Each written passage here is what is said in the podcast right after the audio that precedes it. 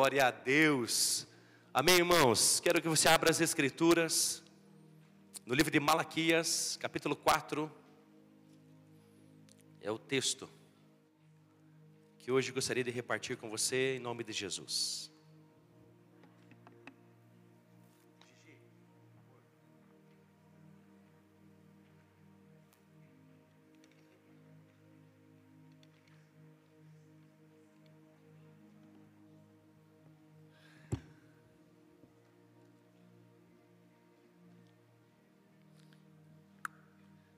Aleluias. Malaquias, capítulo número 4, verso número 1 ao verso número 6, é o texto que eu gostaria de, de repartir. Irmãos, olha que coisa mais linda esse homem grisalho, maduro, avançado de dias.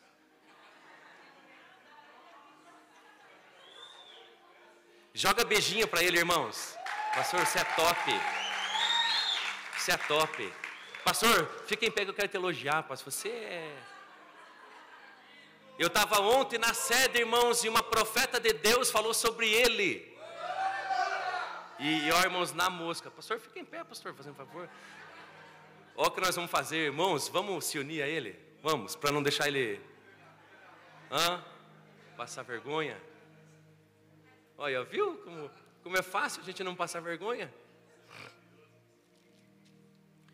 Verso 1 ao verso 6 em Malaquias capítulo 4 diz: é, Diz o Senhor dos exércitos: Aquele dia virá, abrasador como fornalha, todos os presunçosos e todos os que cometem maldade serão como palha, e o dia que virá os queimará, não sobrará raiz nem ramo. Mas para vós, os que temeis o meu nome, nascerá o sol da justiça, trazendo cura nas suas asas, e vós saireis e saltareis como bezerros soltos no curral. Pisarei os maus, porque serão como pó debaixo da planta dos vossos pés naquele dia que preparei. Diz o Senhor dos Exércitos. Lembrai-vos da lei de Moisés, meu servo, dos estatutos e das normas que lhe mandei em Horebe para todo Israel. E vos enviarei o profeta Elias, antes que venha o grande e temível dia do Senhor. E ele converterá o coração dos pais aos filhos e o coração dos filhos aos pais, para que eu não venha e fira a terra com maldição. Deus, você nos trouxe aqui. Senhor, é, em nome de Jesus, fale conosco, me use para isso. Que nada e ninguém nos impeça. Espírito Santo nos convença do que é necessário. Em nome de Jesus, amém. Amém. Sente-se, queridos, com a Bíblia aberta nesse texto. Will, parece que está um pouquinho latadinho. Ah, eu quero falar sobre o verso número 6, mas para que não fique solto, é, eu quero falar um pouquinho do contexto dessa profecia, que começa no verso 1. Quero ser rápido, por isso eu não vou ficar dando voltinha, para que a gente possa ter tempo para orar, uma meia hora de oração para a gente ir junto buscar Jesus aqui, eu e você. Então eu preciso começar dizendo que um profeta, alguém que está prevendo o futuro, alguém que tem um relacionamento com Deus e está tendo, é um porta-voz de Deus. Ele está vendo o que está por vir, o futuro. E ele está falando sobre esse futuro aqui. E ele começa dizendo uma coisa muito interessante. Ele diz, ele fala sobre aquele dia. Diz assim o verso número 1 do capítulo número 4. Aquele dia. Que dia é esse? Ele está falando sobre um dia específico. Já teve um dia extraordinário que mudou a forma como a gente até conta os anos, antes e depois de Cristo, quando Jesus Cristo, o próprio Deus Filho, que é infinito, que é eterno, que, que tem toda a sabedoria, todo o poder, que é o único Deus verdadeiro. Ele se vestiu de, de uma capa de ser humano e habitou entre nós, nasceu de uma virgem. Qual foi outra pessoa que nasceu de uma virgem? Ele nasce dessa virgem e não só nasceu, várias profecias antes, 400, 300, 500 anos, Diziam que ele nasceria de uma virgem, que ele, nasceria, que ele andaria, entraria em Jerusalém montado num jumentinho, que ele morreria por nós pelos nossos pecados, que seria crucificado, que o Espírito Santo seria sobre ele. tantas coisas, tantas profecias, e todas se cumpriram. Mas esse dia aqui não está falando do dia que Jesus Cristo veio à terra e habitou entre nós, e que escovou dente, e que comeu, e que. E que... Não. Está falando sobre um outro dia que é o que nós esperamos hoje, e o livro de Tito vai chamar de Bendita Esperança. Que bendita esperança, que esperança é essa que é maravilhosa, que é extraordinária, que enche nosso coração e a boca de riso é essa expectativa nossa da vinda e da volta de Jesus Cristo.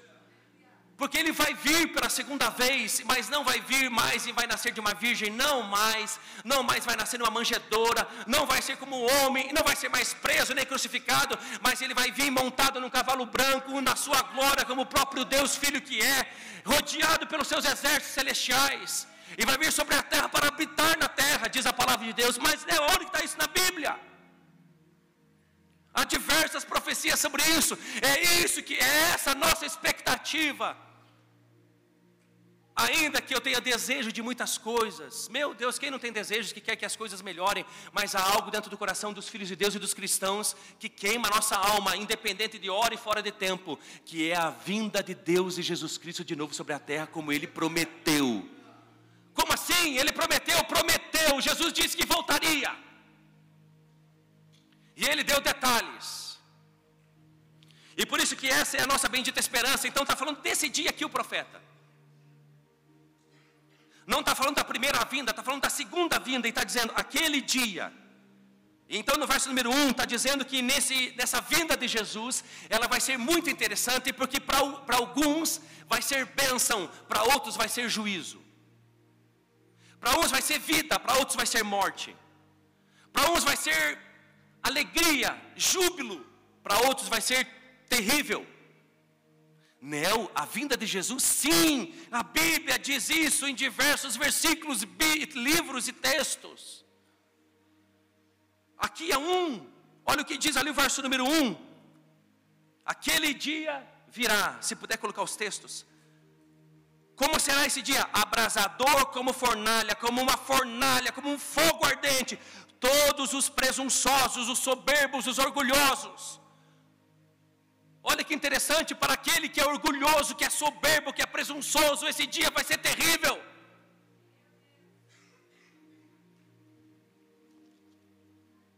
E todos os que cometem maldade ou impiedade serão como a palha, e o dia que virá os queimará, não sobrará raiz, não vai sobrar nada. Não vai sobrar ninguém para contar a história, meus amores. A gente está lendo a Bíblia. E isso aqui está falando sobre o futuro. E a gente precisa olhar para isso, para gerar fé no nosso coração e a gente se aprumar, para se preparar para aquilo que está por vir, meus amores. Para alguns, esse dia da vinda de Jesus vai ser terrível.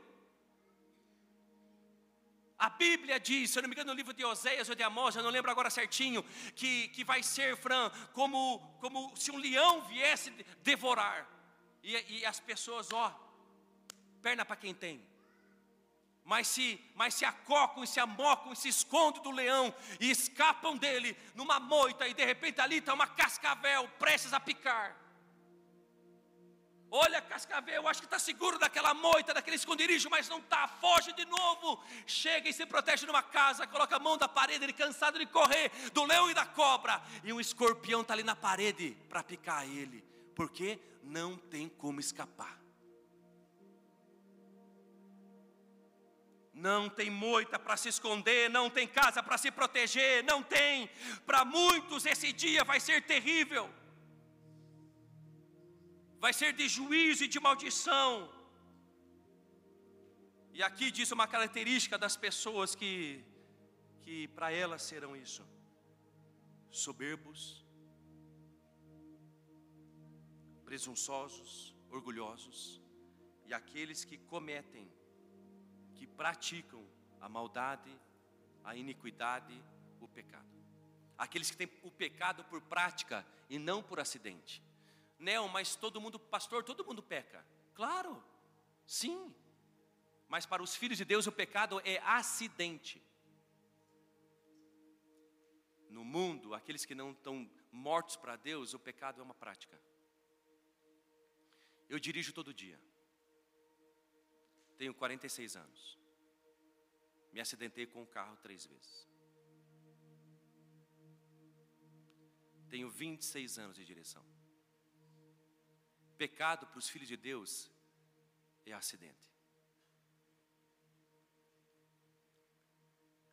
Portanto, eu quero chamar a tua atenção. Eu preciso que você ouça.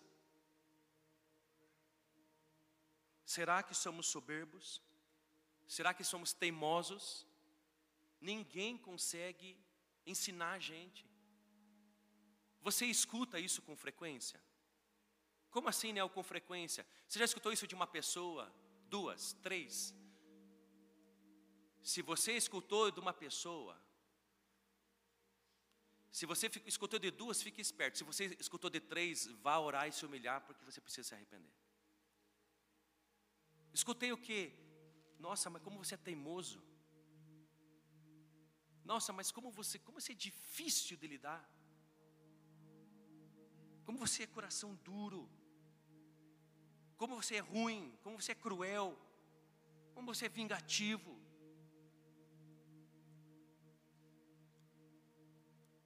A gente precisa olhar para essas coisas, irmãos. A gente precisa ver a Bíblia, ler a Bíblia e ela falar com a gente. Mas há um, há um segundo povo que na volta de Jesus, esse, esse dia, ele não vai ser um dia é, é, terrível. Mas ele vai ser um dia maravilhoso. Diz ali o verso número 2: Mas para vós, os que temeis o meu nome. Olha que interessante, não são soberbos e os que é, é, é, cometem maldade ou iniquidade, mas são para aqueles que temem a Deus. E respeitar a Deus é diferente de temer. Respeitar é o que? É respeito. Temor a Deus é medo. E a gente precisa voltar a ter medo de Deus.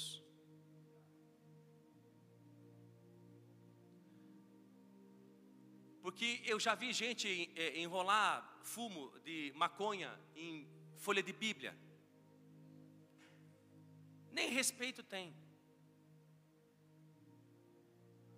Mas você não tem ideia, irmãos, da quantidade de falta de medo, de temor que eu vejo nos filhos de Deus em relação ao próprio Deus. Neo, como assim? Se a gente não rasga a folha de Bíblia para enrolar cigarro? a gente peca, peca, peca, peca e acha que não vai dar nada. De alguma forma a gente vai fazendo as coisas e, e percebe que não vai havendo uma impunidade, não vai havendo um, um juízo uma correção de Deus imediata. Você já imaginou se Deus corrigisse a gente na hora que a gente. Não, Ele não, Ele dá tempo para que a gente se arrependa. E a gente vai fazendo e a gente vai se acostumando com aquilo e achando, cara, não dá nada esse negócio. Não dá nada é uma frase que está na boca das pessoas.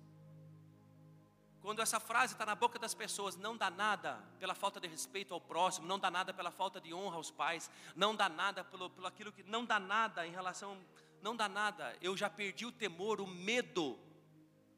Porque eu vou te dizer uma coisa: medo, irmãos, é, é, medo é medo. Medo é medo. Já conversei com jovens que estavam conversando com ele, ele ouviu sirene da polícia ele se aprumou. Ele se ajeitou. Medo da polícia, e eu não falei nada, mas na hora eu falei, tá devendo, né? Fiquei, pensei comigo, Ivana.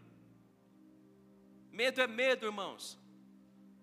Medo é medo. medo. Já imaginou o semáforo, irmãos? O Bop e o Arrone do lado, irmãos. A pastora Lu, irmãos, abre o vidrão, Rosana, e só fica encarando os negão. Que braço. Estou brincando, irmãos, é eu que faço isso. Que braço. Meu Deus, mas é bonito o cara fardado, hein? Cara, os caras da Rony olham para mim e falam, meu Deus, esse cara deve ser louco. Mas tem gente que para com a Rony ali com o Bop no semáforo, lado a lado, irmãos, e o quê? Nem olha. Nem olha. Ai, meu Deus.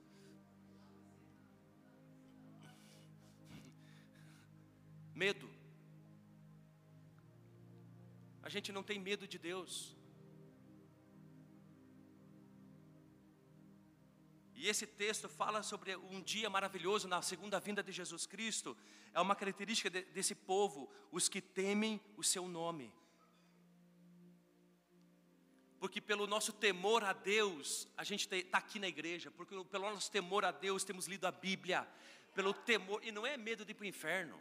Já passamos dessa fase, essa fase é de bebês, de rebecas na vida cristã, bebezinhos espirituais que a gente vem de medo que, meu Deus, o Satanás, o demônio dos pneus furados vai furar meu pneu. Essa, essa fase já passou. De vir para a igreja por causa de medo do inferno, de ir para o inferno, essa, essa aí é coisa de bebê espiritual. Não, agora nós vamos e buscamos a Deus por amor, por prazer, por desejo, porque o queremos. E quanto mais percebemos a Sua grandeza, mais temor no nosso coração há.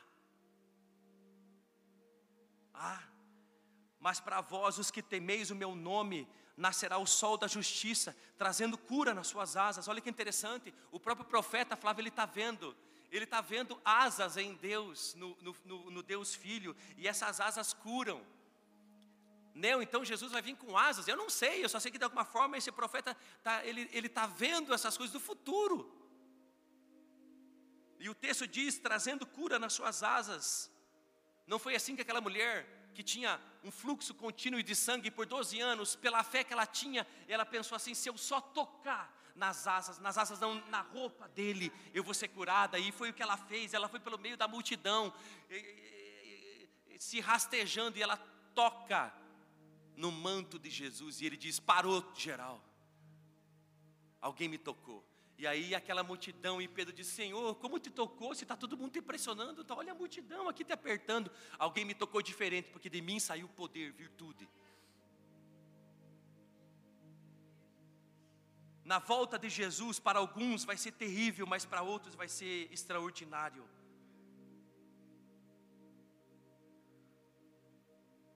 Quando Jesus voltar, vai ser terrível ou vai ser maravilhoso para você? Você vai fugir como foge do leão, como foge da cobra, como foge do escorpião, ou você vai subir e se encontrar com Jesus nas nuvens, para depois então ir para onde ele for, não importa onde. Se for, para o céu, nós vamos juntos. Se vir para a terra, não, nós vamos, vamos para a terra que agora é mil anos. Nós vamos juntos, não importa onde for, nós vamos. Vai ser terrível ou vai ser maravilhoso? O nosso estilo de vida aqui, hoje e agora, vai dizer tudo sobre isso. Não pense que, não, não sei, sabe, sabe agora pelo teu estilo de vida. Mas eu quero te chamar para o amor de Deus e para aquilo que Ele está te chamando, que Ele te trouxe aqui. Deus te ama. Ele quer que para você esse dia seja extraordinário e maravilhoso. Mas você precisa voltar a ter temor dEle no teu coração.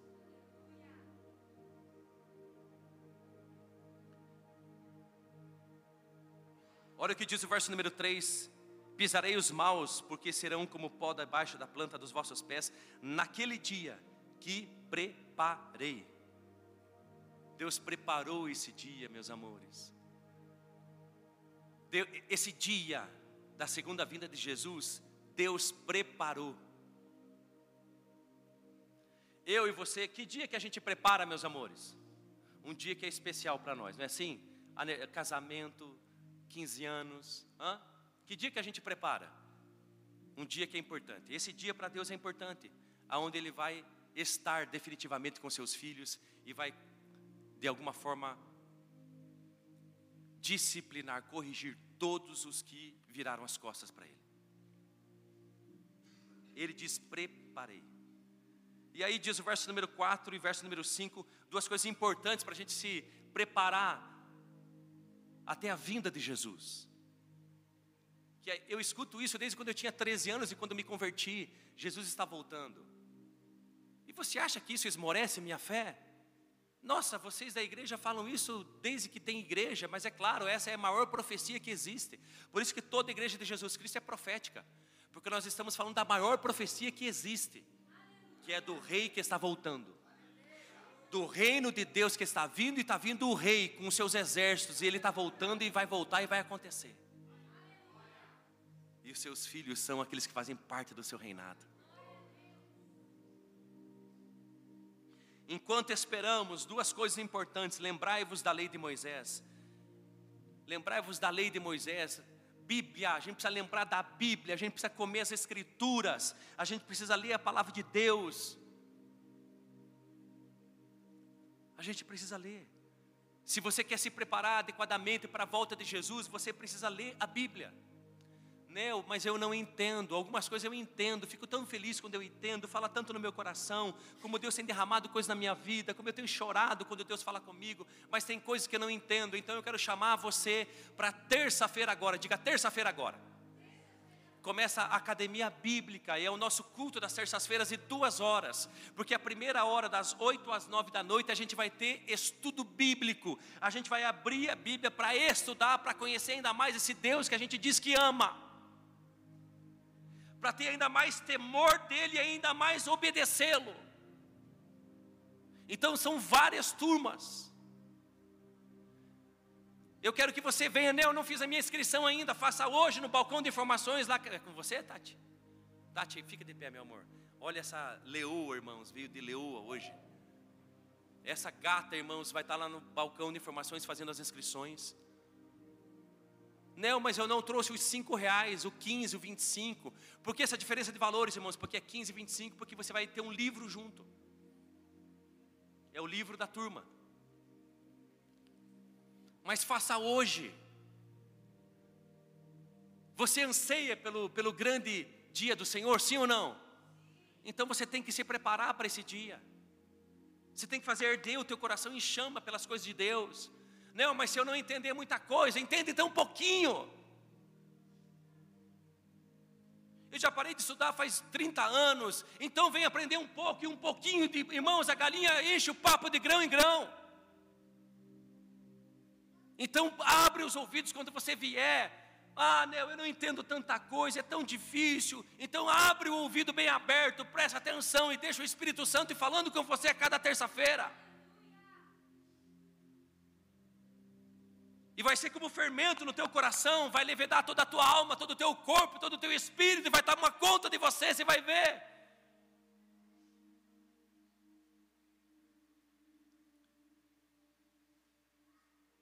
A gente precisa se preparar, e uma das coisas sine qua non para se preparar para a volta de Jesus Cristo é a lei de Moisés, é a palavra de Deus, são as Escrituras. Se você reparar, abra ali a Bíblia no capítulo número 61 de Isaías. Isaías, capítulo número 61, vai falar sobre um verso que o próprio Jesus Cristo, Deus Filho, falou sobre ele. Aqui o profeta está, acho que 400 anos, 600 anos antes, profetizando isso sobre Jesus Cristo quando nasceria. Isaías 61, verso 1 o Espírito, e 2: O Espírito do Senhor Deus está sobre mim, porque o Senhor me ungiu para pregar boas novas aos oprimidos e enviou-me a restaurar os de coração abatido e proclamar liberdade aos cativos e a pôr os presos em liberdade. Olha o chamado e o ministério de Jesus, meus amores. Não é à toa que em Atos, é, é, o próprio livro de Atos diz que Jesus é, é veio e andou fazendo o bem e curando os doentes e expulsando todos os demônios. É o que ele fazia. Olha o verso número 2. O próprio profeta falando desse Jesus que viria e como viria a proclamar o ano aceitável do Senhor e o dia da vingança do nosso Deus. Tem o ano aceitável e o dia da vingança. Está falando sobre esse dia específico que é a segunda vinda de Jesus. Agora abra em Lucas capítulo número 4 e você vai perceber mesmo com Isaías ali no 61, você vai perceber que Jesus pega esse texto para ler. Ele está entrando na sinagoga. Para ter uma sinagoga numa cidade, antigamente, irmãos, lá dois mil anos atrás, em Jerusalém, região, tinha que ter pelo menos dez famílias de judeus. Essa sinagoga não fazia sacrifício como no templo de Jerusalém, mas duas coisas faziam, das três: orações e leitura da Bíblia. Depende da sinagoga, dos samaritanos só lia o Pentateuco, mas dos judeus lia todo o Antigo Testamento. E a, a, as escrituras, a porção da Bíblia que era lido nessas sinagogas, não era eu lia o que queria, mas era, era, era lido a, a sequência. Era todo sábado. Se sábado passado foi lido Gênesis 4, até Gênesis 4 era dois ou quatro capítulos por sábado. No próximo sábado era Gênesis 5 ao 8. No outro era do 9 ao 12. No outro, no 13 ao tal. Então eu não escolhi a porção, mas era lido a Bíblia de carreirinha, de carreirinho, de, de um capítulo após o outro, na sequência. Eu não me recordo o costume se era dois ou quatro capítulos por sábado. Jesus entra nessa sinagoga da cidade de Nazaré, Flávio.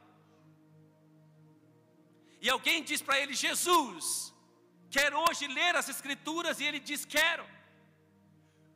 O próprio Deus se aproximando do centro para ler as Escrituras que vão dar para ele. E diz ali no Lucas capítulo número 4, verso 14: O poder do Espírito, Jesus, desculpe, no poder do Espírito, Jesus voltou para Galiléia e sua fama se espalhou por toda a região. Ele ensinava nas sinagogas e era elogiado por todos. 16. Chegando a Nazaré, onde fora criado, entrou numa na sinagoga no dia de sábado, segundo o seu costume, e levantou-se para fazer a leitura. E levantou-se para fazer a leitura, que era costume. E entregaram-lhe o livro do profeta Isaías. Jesus não escolheu o que leu, ele tinha que ler o que era a sequência do outro sábado. E qual é o livro que o rolo que Vane, qual que é o rolo que deram para ele ler? Isaías. Qual era a porção da escritura Fran que tinha que ser lida? Isaías 61, verso 1. Ah, irmão, só Deus para fazer essas coisas. e ele abre o livro de Isaías. Entregar-lhe o livro do profeta Isaías, e ele abriu e achou o lugar em que estava escrito: o Espírito do Senhor está sobre mim, porque me ungiu para anunciar boas novas aos pobres, enviou-me para proclamar libertação aos presos e restauração da vista aos cegos e para pôr em liberdade os oprimidos. Olha o 19. E para proclamar o ano aceitável do Senhor. Fechando o livro, devolveu ao assistente e sentou-se. E os olhares de todos na sinagoga estavam fixos nele, por quê? A turma ficou. Porque ele tinha que ler quatro capítulos, ele só leu dois versículos. Por que, que ele parou? E por que ainda que teve um versículo que ele não leu o Ivan até o final? A turma olhou para ele e ele disse: Hoje se cumpriu essa passagem da Escritura que acabais de ouvir. O que, que Jesus estava dizendo? Eu sou esse, o cumpridor dessa profecia. Só que ele não repetiu os versículos de Isaías na íntegra, faltou uma parte, faltou uma frase. Ele foi até a proclamar o ano aceitável do Senhor, mas Jesus não citou e o dia da vingança do nosso Deus.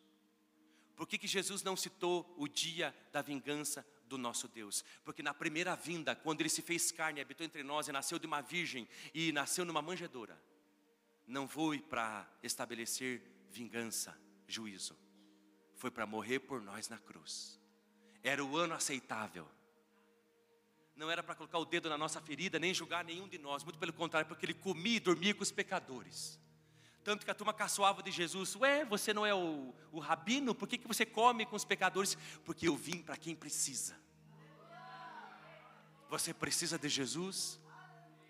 Você precisa de Jesus? ou tua força é suficiente, tua inteligência é, é o que te satisfaz, ou você tem tudo o que precisa.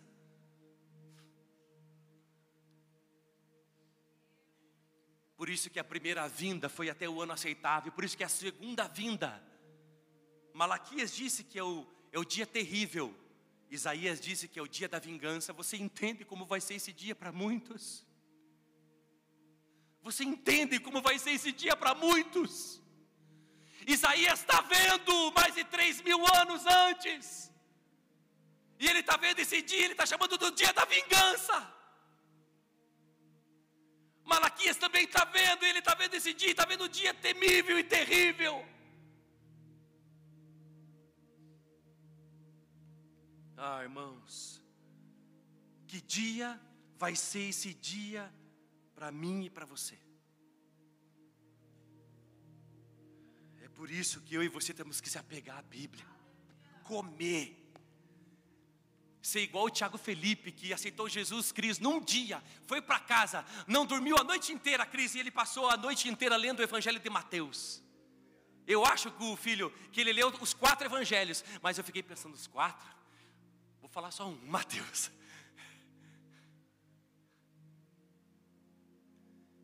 Igual o Luiz Hermínio, que era traficante de drogas, aceitou Jesus, porque a avó não desistia de orar para ele e por ele. E um dia ele se encontrou com Cristo e tentou matar o pai dele duas vezes. Mas um dia se encontrou com Jesus. Porque foi na casinha de uma senhora, a dos coques, essas velhinhas massa demais. As velhinhas dos coques estão em todas.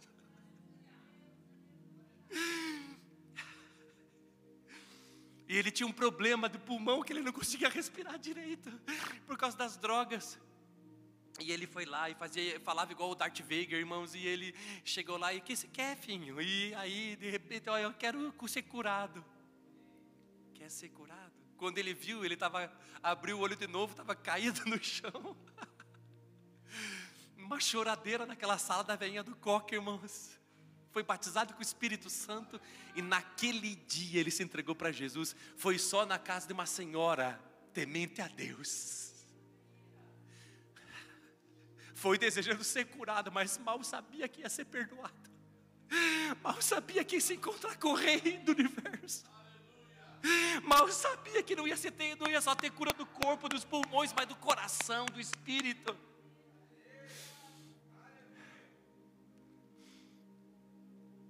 Flávio, você que também já foi da, do corre, naquele dia que ele se converteu, ele não foi receber uma, uma grande quantidade de produto de droga na, do bairro da cidade, de Itajaí.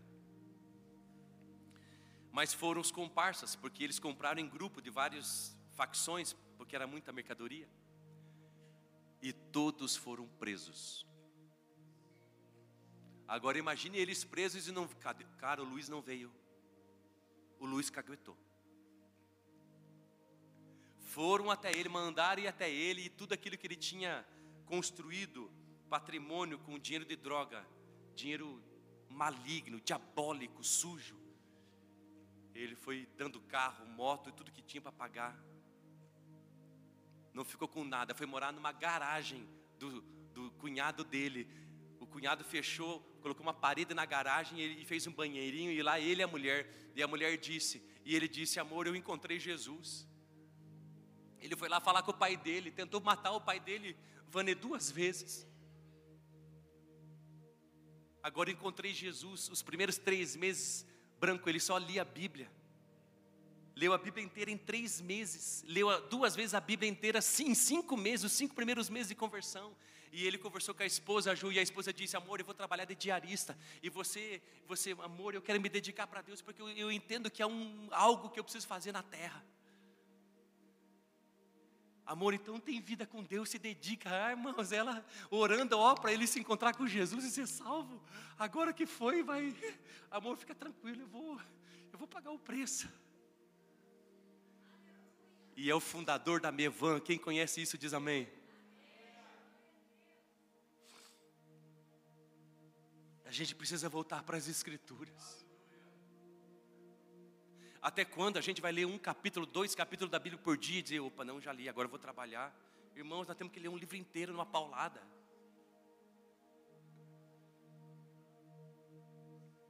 O único, irmãos, acho que até os anjos dão direito para dar uma partida, irmãos, e ler umas três vezes é Salmos. Mas nós temos que pegar a Bíblia e ler numa paulada, numa sentada, ler uma hora, cara, li dez capítulos, meu Deus, agora eu entendi muita coisa que não entender, vem perguntar para o pastor Dirceu, vem na academia bíblica, faz sua inscrição hoje, porque nós estamos esperando a volta de Jesus. Mas nós não estamos esperando de qualquer jeito, a gente está se preparando para isso, para que esse dia não seja para nós dia de vingança, nem terrível e temível, mas um dia de alegria para aqueles que o temem.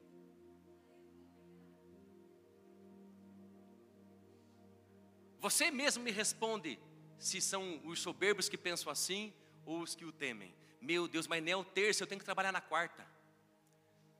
Meu Deus, é duas horas. Ah, não, eu só vou vir para a primeira hora, depois nós vamos estar com vara de marmelo na porta. Se for sair, depois da uma hora de estudo bíblico, vai apanhar. E é para ficar na oração. Porque nós vamos aprender sobre Jesus, alimentando o nosso, nosso intelecto, e a gente vai ter experiência com Deus na oração, alimentando a nossa alma, nosso coração. É aqueles que o temem que fazem essas coisas, irmãos. E a segunda coisa muito importante para se preparar para a vinda de Jesus é as Escrituras, e a segunda coisa diz o verso número 5: E vos enviarei o profeta Elias antes que venha o grande e temível dia do Senhor. E vos enviarei o profeta Elias. Já veio, irmãos. Também faz referência a João Batista, mas já veio. Enviarei o profeta Elias antes que venha o grande e temível dia do Senhor. João Batista veio antes do ano aceitável, mas agora se faz necessário a igreja de Jesus se levantar, porque nós somos os Elias dessa geração, antes do grande e temível dia do Senhor. Por isso que saiba de uma coisa, mas não, eu não tenho chamado profético, meu evangelístico, não, toda a igreja de Jesus tem o chamado profético, porque toda a igreja de Jesus precisa falar da maior profecia que existe, que o rei está voltando. E está vindo com todo o seu reino.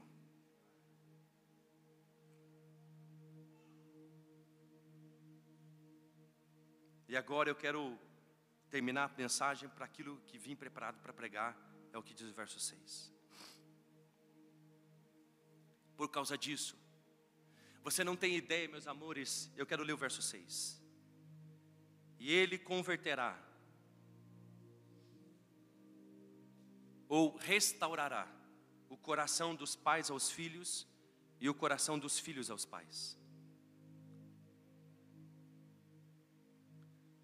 Eu quero falar sobre restauração de corações nessa noite.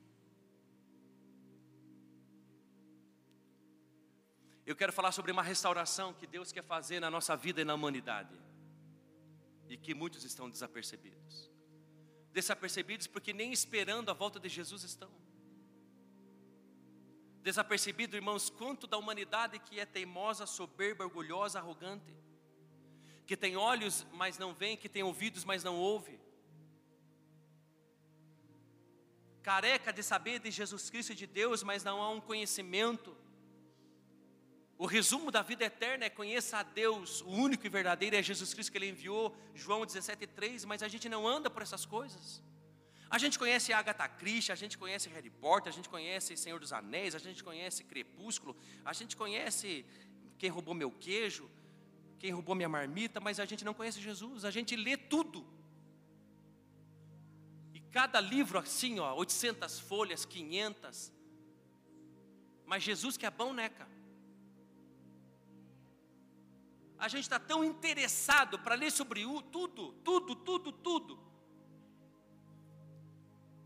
Pilha e pilha e pilha e pilha de joguinho da velha, não é joguinho da velha, cruzadinha, eu esqueço o nome daquilo. Stop. Palavra cruzada. A gente tem tempo para tanta coisa, a gente fecha as fases dos videogames. Terminei esse três vezes. Meu Deus, mas leva um ano para terminar um jogo. É, não, já fiz três vezes. Mas a gente não tem tempo de conhecer Deus. E por causa disso, irmãos, você não tem ideia de quanta maldade temos cometido e quão duro é o nosso coração. E por isso, quão destruído estão tá os nossos relacionamentos. É sobre isso que eu quero falar. Olha, Deus está mostrando para o profeta sobre o fim. E Jesus mostra, além disso, ele mostra se faz necessário uma reconciliação, uma restauração do coração, daquilo que se sente no coração dos filhos pelos pais e no coração dos pais pelos filhos.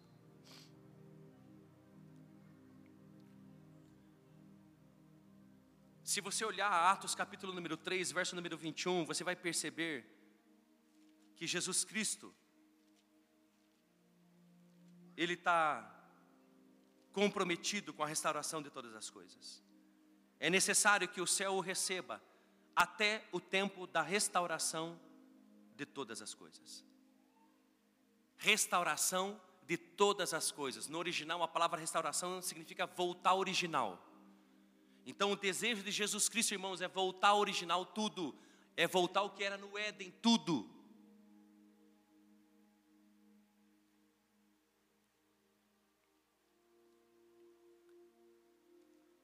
Então, eu quero começar dizendo, irmãos, se faz necessário uma restauração dos nossos relacionamentos em quatro esferas: com Deus, a gente precisa rever como está o nosso relacionamento com Deus e esse relacionamento ser restaurado. Conosco mesmo, porque tem gente que se odeia.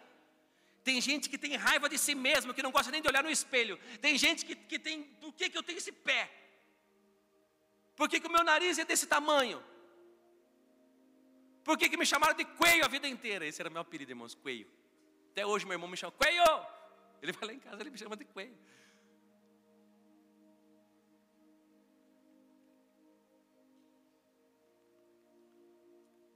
Há necessidade de restauração com Deus, há necessidade de restauração de relacionamento com a gente mesmo, a gente precisa se amar. Há necessidade de restauração dos nossos relacionamentos com o próximo, com as pessoas, com o ser humano, o da nossa família, a nossa parentela, a vizinhança, a sociedade, e também a necessidade de restauração de relacionamento nosso com a natureza, porque a gente está explorando aquilo que Deus fez, não zelando e não cuidando e não usufruindo e não e não e não servindo, mas explorando. E é por isso que a gente está picudo em gato, cetrado em passarinho, pisa em rosa, joga lixo no chão, porque ainda a gente não entendeu que aquilo que Deus fez é lindo e nós estamos destruindo.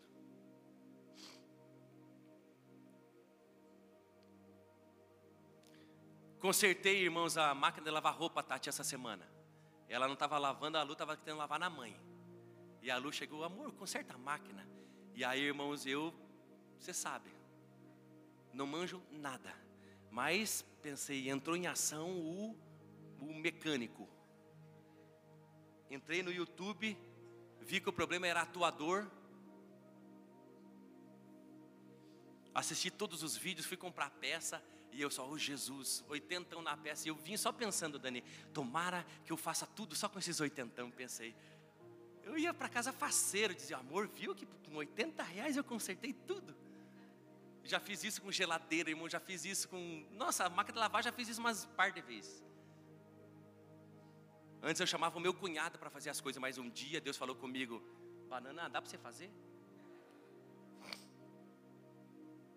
E aí, irmãos, fui, Mateus, fui fazer, tombei apartamento, tombei a máquina de lavar, 15 quilos, irmãos. E para chegar na peça eu tinha que tirar a polia. Seu João, e para tirar a polia, a fiada, oh, fiada, saia.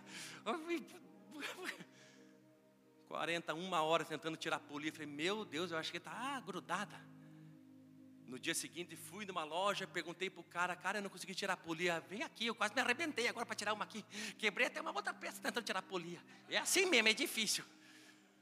Eu voltei para casa. Meu Deus, eu pensei, vai ser agora uma luta entre eu e a polia. Mas aí o pai do pastor Aidano diz: não precisa tirar a polia, não, é só colocar a peça por trás. Eu falei: oh, glória a Deus, Jesus nós tudo. Peguei a peça, o atuador, coloquei por trás e disse: amor, agora nós vamos testar. E por que eu estou dizendo isso, irmãos? Agora que você vai entender, irmãos. A máquina tipo funcionou, está lavando geral e lavando tudo. A mulher ficou feliz, irmãos, e mulher feliz, você sabe como é que é, irmãos, é massa demais. Só que eu, irmãos, quando eu faço alguma coisa que eu fico feliz, Felipe, eu fico falando sete dias. A Lu até fala, amor, não deu sete dias ainda, né? Quando alguma coisa acontece que eu fico feliz, eu falo sete dias. Eu acordo de manhã, eu e ela tomando café. Amor, você viu que eu consertei a máquina? Falei isso para ela hoje de novo, meus amores. Eu falei, porque eu estou tão feliz, irmão, que só 80 reais, não foi 500. Eu fiquei feliz demais e ainda eu que. Jesus fez eu e você capaz. Jesus fez eu e você com tanta inteligência, com tanta capacidade. E eu vou te dizer uma coisa: Jesus não quer só consertar a máquina de lavar roupa, Ele quer consertar o nosso coração, o nosso casamento, as nossas finanças, a nossa vida espiritual. Vai chegar a hora das polias da vida, vai chegar a hora que não sai. Ai, mas Ele está envolvido, vai se envolver, vai ajudar. E tem hora que vai dizer: fica tranquilo, não precisa tirar a polia, não. É ó.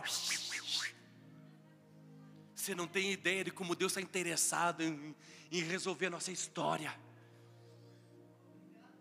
E aí, irmãos, acordei de manhã, irmãos. E aí falei, amor, você viu que eu consertei a máquina de lavar? É, não fez sete dias ainda, né, amor? Se eu falo sete dias seguido daquilo que eu tenho orgulho, por que, que você acha? Por que, que você acha que Deus disse, vão guardar os sábados? Para nunca vocês esquecerem que eu fiz o céu e a terra. Porque ele fica faceiro dos concertos que fez. Ele fica feliz daquilo que ele criou. Por isso que ele quer restaurar também a forma como a gente viu que ele fez.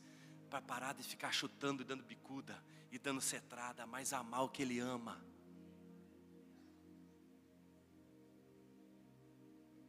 Mas não tem como acertar o relacionamento com a gente mesmo e se amar e se perdoar e tirar toda a culpa, se primeiro não acertar com Deus. O primeiro, a gente está tentando resolver a vida inteira, mas não resolve o principal, que é esteio para a nossa vida, que é a nossa relação com Deus. Ela é a primeira coisa, porque ela é o que sustenta tudo. A gente precisa acertar o nosso relacionamento com Deus. Você quer Jesus? Diz amém. Você anseia pela segunda vinda de Jesus? Diz amém. Mas olha o que Deus fala. Faz assim com a tua Bíblia. Ó. Olha o que Deus fala, irmãos, no livro de Amós, capítulo número 5, verso número 18. Ai de vós. Pode ler aqui, irmãos, ó.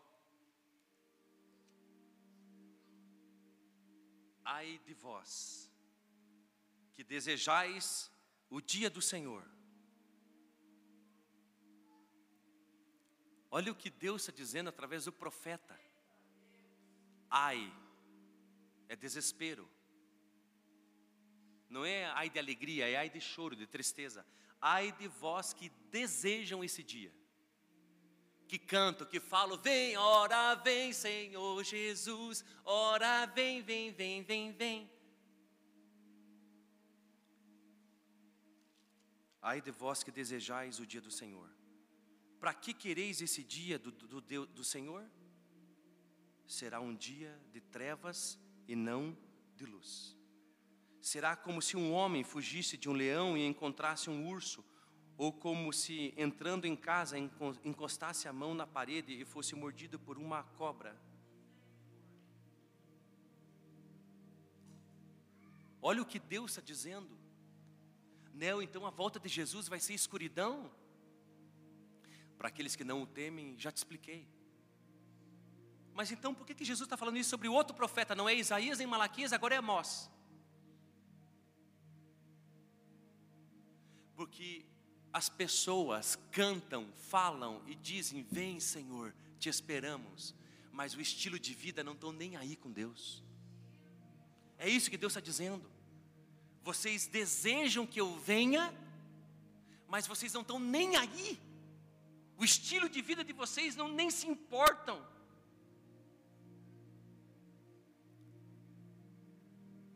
Por isso que Jesus diz que vai ser dia terrível.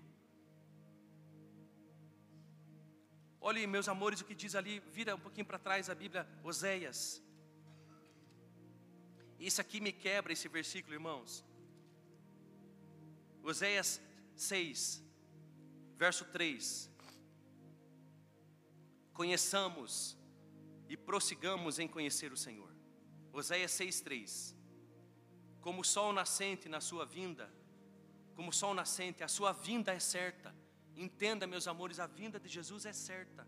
Ele virá a nós como chuva, como a primeira chuva que rega a terra. Olha o verso 4. Que te farei, Efraim? Efraim era uma tribo de Israel. Que te farei, ó Efraim, uma nação? Um, um, que te farei, ó Judá? porque o vosso amor é como a névoa da manhã e como orvalho que logo acaba. O que, que Deus está dizendo aqui? Que vocês dizem, conheçamos e vamos dar continuidade em conhecer Deus, Jesus. Mas eu vou falar uma coisa para vocês: o amor de vocês é paia, o amor de vocês é pequeno, é pouco. E ainda Deus compara o amor dessas pessoas que dizem: não, cara, eu sou de Deus, é como o orvalho da manhã, que dá 10 horas da manhã já não tem mais orvalho nenhum, dá 9 horas já não tem mais nada. Cedo passa. Sabe o que está acontecendo aqui, irmãos? Deus, um Deus maravilhoso e extraordinário, está reclamando para mim e para você da forma como nós o vemos e do amor que nós temos por Ele.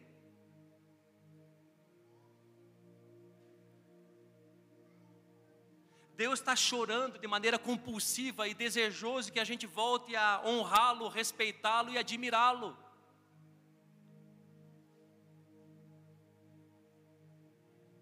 Um dia eu escutei um amigo meu, irmãos, dizer que ele, Cris, ele foi para um presídio visitar um, um, uma pessoa que havia estava presa porque cometeu roubos.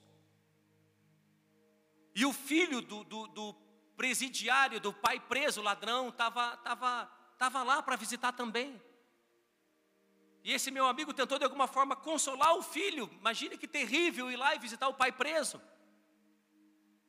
Mas Ana, esse meu amigo ficou surpreendido porque o filho disse assim para ele: Meu pai está preso, e eu sei que aquilo que ele fez de alguma forma não está certo, mas ele fez por nós, ele fez para proteger a família, ele, foi, ele fez para a gente comer.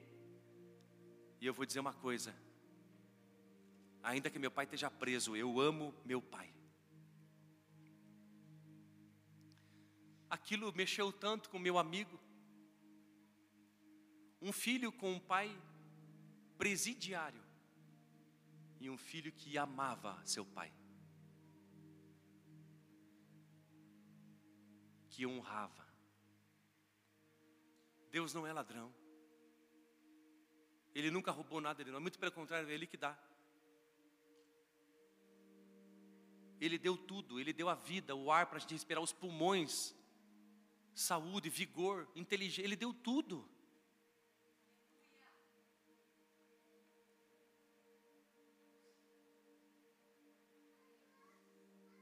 Mas quanto falta em nós voltarmos a admirarmos Deus? Eu acho que é chegado o tempo, porque houve uma época da nossa vida que a gente tentou ser político, vereador, bombeiro, policial, executivo, professor de escola. Não é assim quando a gente é criança que vai ser bombeiro. Está na hora da gente ser desejado, de tanto que a gente admira Deus, está na hora da gente desejar ser como Ele. Deus, não quero mais ser bombeiro nem médica, não quero mais ser policial, eu quero, eu quero ser como você, Jesus. Porque você é o que eu mais admiro. A gente já admirou tanta coisa, irmãos. Está na hora das mulheres não querer mais família, casa própria, nem família feliz, não. O que eu mais quero é ser como Jesus. Eu quero voltar a admirar a Deus. É isso que diz o texto de Malaquias, para converter o coração dos pais aos filhos e o coração dos filhos aos pais.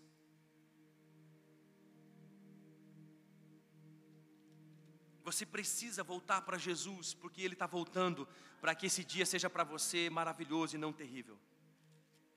Mas eu termino minha fala aqui dizendo a um outro relacionamento que Jesus quer curar hoje, aqui e agora. Que é o que você sente pela esposa, que é o que você sente pelo marido, que é o que você sente pelos filhos, que é o que você sente pelo pai, que é o que você sente pela mãe.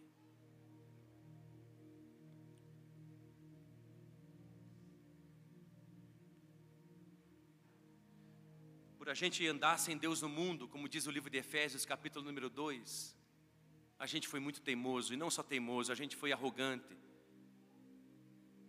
a gente foi metido.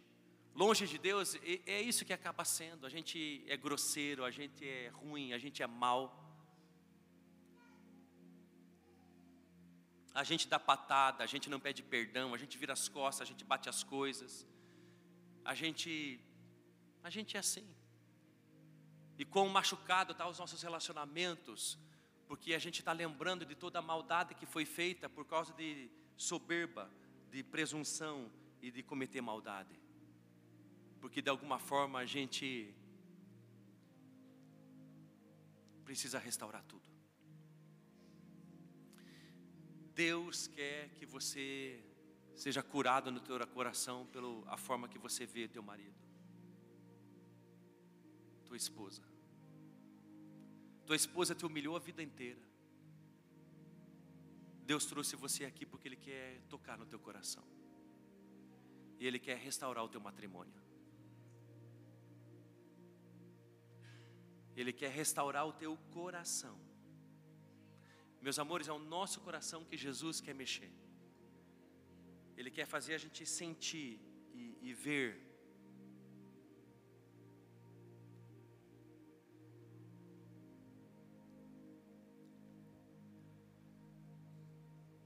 Filhos,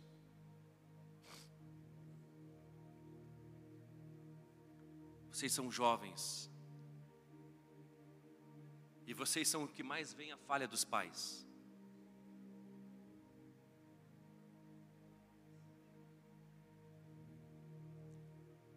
E às vezes é tão mais fácil, filhos, vocês verem uma conduta, uma postura errada dos pais que gera tanto raiva no teu coração, que vocês vão se esfriando, se afastando, se isolando, conversando pouco, sendo objetivo nas conversas. E às vezes é tão fácil vocês olharem para mim, para o pastor Dirceu, para o Adriano, para o Neymar, para qualquer pessoa. Cara, como eu admiro o Nel. Pastor Nel, para mim você é um paizão.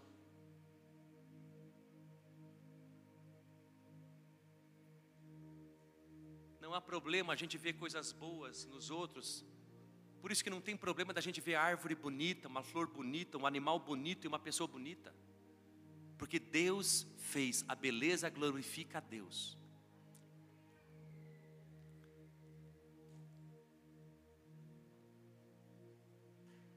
Mas às vezes a gente vê tão os de fora como alguém que a gente admira e que quer ser como, e a gente tem tanta dificuldade para ver assim os de dentro. Pai bom é pai dos meus amigos.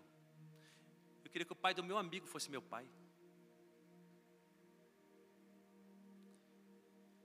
Por que, que eu não casei com outro homem?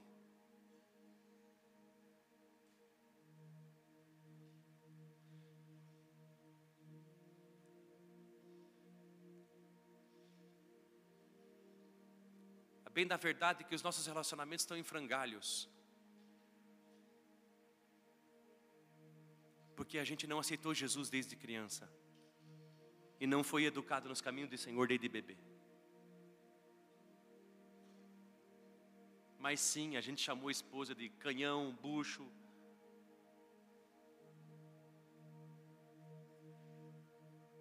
Isso para não falar nomes feios.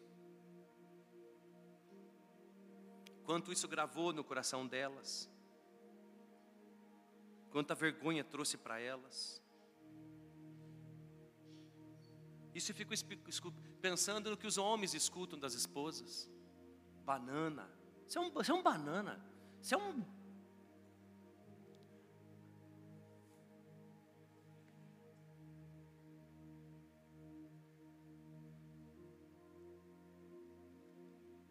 Talvez quando a gente está com raiva, talvez, não sei, irmãos, quando a gente fala essas coisas. Quando não tem mais conversa e a gente não quer resolver já, e a gente quer machucar. Eu tenho nojo de você. Eu não tenho mais prazer com você quero evitar você. Vai embora.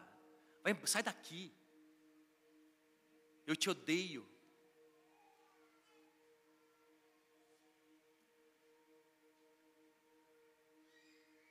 E o mais interessante é que o diabo pega o que sai da nossa boca para tornar inflamado. E chama na Bíblia, no livro de Efésios, de dardos inflamados.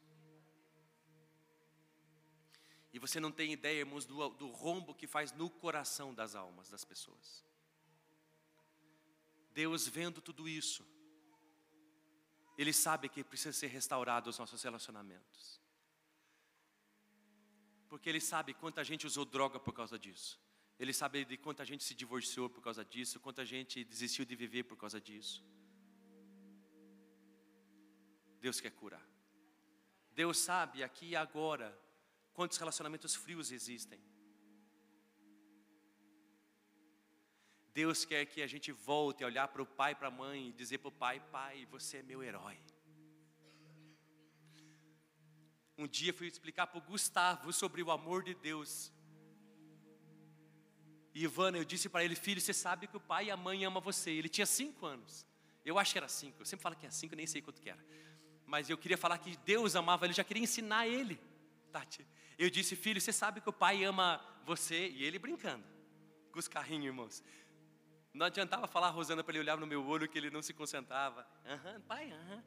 Você sabe que o pai ama você. Aham. Mas filho, eu quero te falar uma coisa.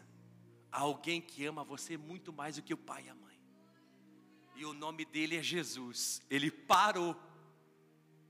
Ele parou, olhou para mim. Não ama, não. Pai e mãe que ama. Na cabeça dele, eu e a mãe dele. Era o Rambo, não sei. O herói dele. O Mateus. O, Mateus, a gente foi viajar. A gente foi viajar para longe, para um lugar. Ficamos 15 dias fora. E a Lu, saudade de mãe, a Lu mandava falar com a mãe dela por Skype, sei lá o que, que era, era pelo computador que via. É das antigas, gente, não tinha tanta tecnologia. E o Mateus, o pequenininho, que é o segundo, caçula, ele ficava assim, ó. De vez em quando ele fazia assim para a mãe dele, fazia assim. E a mãe dele falando assim, Flávio, filho, fala com a mãe. A mãe está com saudade, a mãe só ligou para falar com você. E ele. Brabo, brabo, brabo, não falou nada. E brabo foi até o fim, tanto que ela mandou um beijo, tchau, e ela foi embora emocionada, meio que chorando, porque o Mateus não queria falar com ela. Sabe por que, ele não queria falar? Depois ele explicou, porque o coraçãozinho dele estava pensando assim: a mãe não me quer mais, por isso que ela foi embora. Pensa, Tati, numa criança, por que, que a minha mãe não quer mais? Estava com a avó, Hã? Barriguinha cheia, limpinho, mas faltava a coisa principal. A mãe. Só para você entender o que são as mães. Estava aqui na escola contraturno agora, seis, quatro meses atrás, duas crianças. Eu não lembro, uma de 12 e outra de 7 anos, eu não lembro, duas irmãs. E a mãe era usuária de drogas. E vendia o corpo para ter drogas.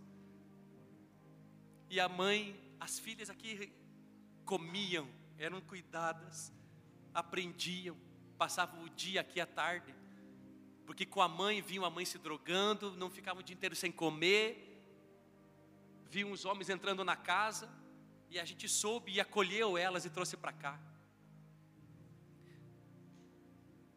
Mas a mãe, por N motivos, fez a cabeça das filhas para elas não virem mais para o instituto, vocês não têm ideia da dor no nosso coração quando as crianças decidiram não, nós não queremos mais. Mas o que vocês vão fazer?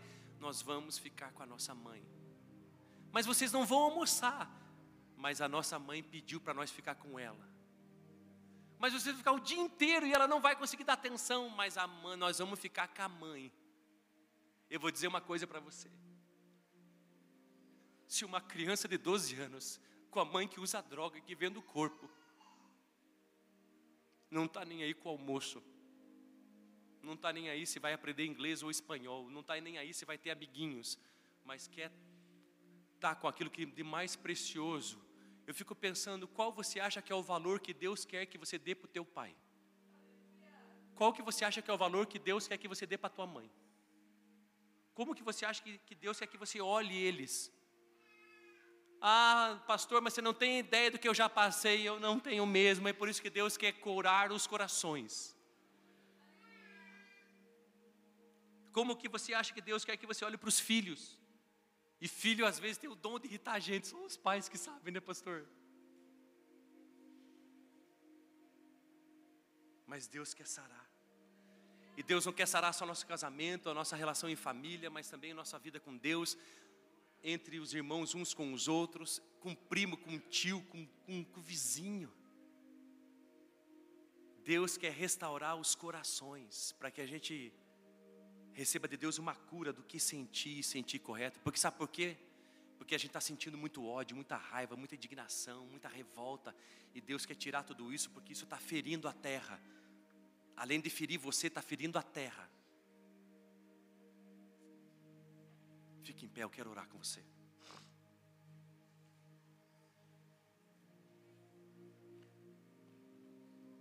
Pastor, mas já perdoei meu pai. É mais do que isso. É você voltar a sentir algo da parte de Deus sobre ele. Pastor, mas já morreu. Deus quer restaurar o teu coração.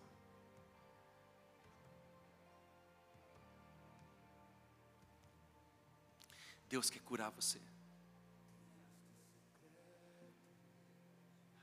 Pastor, mas eu tenho nojo do meu cônjuge. Deus quer substituir o nojo por prazer, a tristeza por alegria, a ofensa por perdão. Deus quer curar. Meus amores, Deus quer sarar.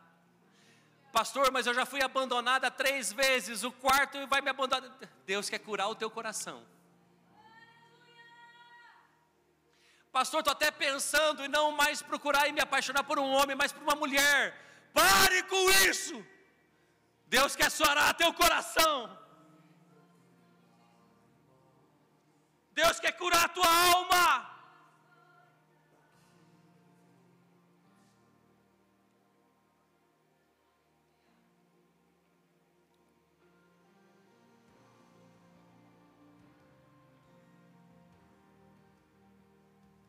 Primeiro você vai falar com Deus.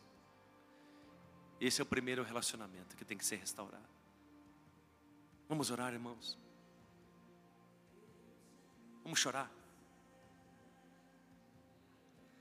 Vamos reconhecer que a gente é teimoso. Vamos reconhecer que a gente é duro de coração. Vamos reconhecer que a gente é soberbo. Os bons. Jesus Jesus, Jesus, Jesus, nos perdoe.